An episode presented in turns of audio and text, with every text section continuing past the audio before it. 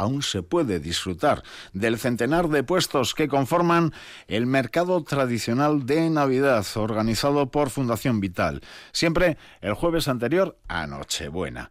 Desde las 9 de la mañana se han acercado hasta la Plaza Nueva de Vitoria. Estáis numerosas personas en búsqueda de productos de alimentación, también de artesanía. Allí ha estado Merche Guillén. Algunas personas han ido al mercado con la lista de la compra en la cabeza.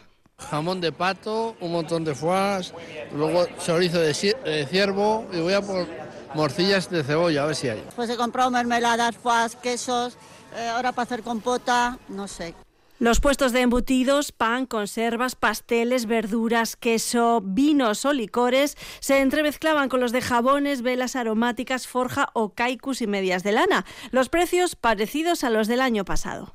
Qué desastre soy con los precios, este. Esto igual mi amiga se sabe. Los Pero, me ha parecido bien, correcto, sí, sí, sí. Masa madre natural, otana de 2 kilos, 5 euros.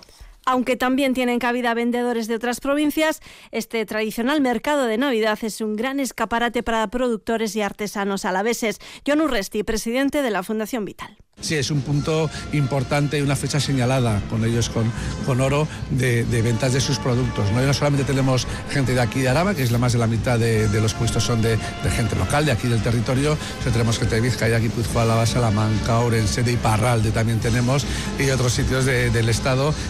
Junto a productos de alimentación y artesanía, esta cita navideña ofrece también puestos de talo, croquetas, caldo y una degustación solidaria a cargo de la Escuela de Hostelería de Mendizorroza y también varias catas maridaje de producto a la vez que se han desarrollado durante toda la mañana junto a la Plaza Nueva, concretamente la Plaza de la Memoria. Aún tienen tiempo de adquirir productos de calidad para sus menús navideños hasta las 3 de la tarde.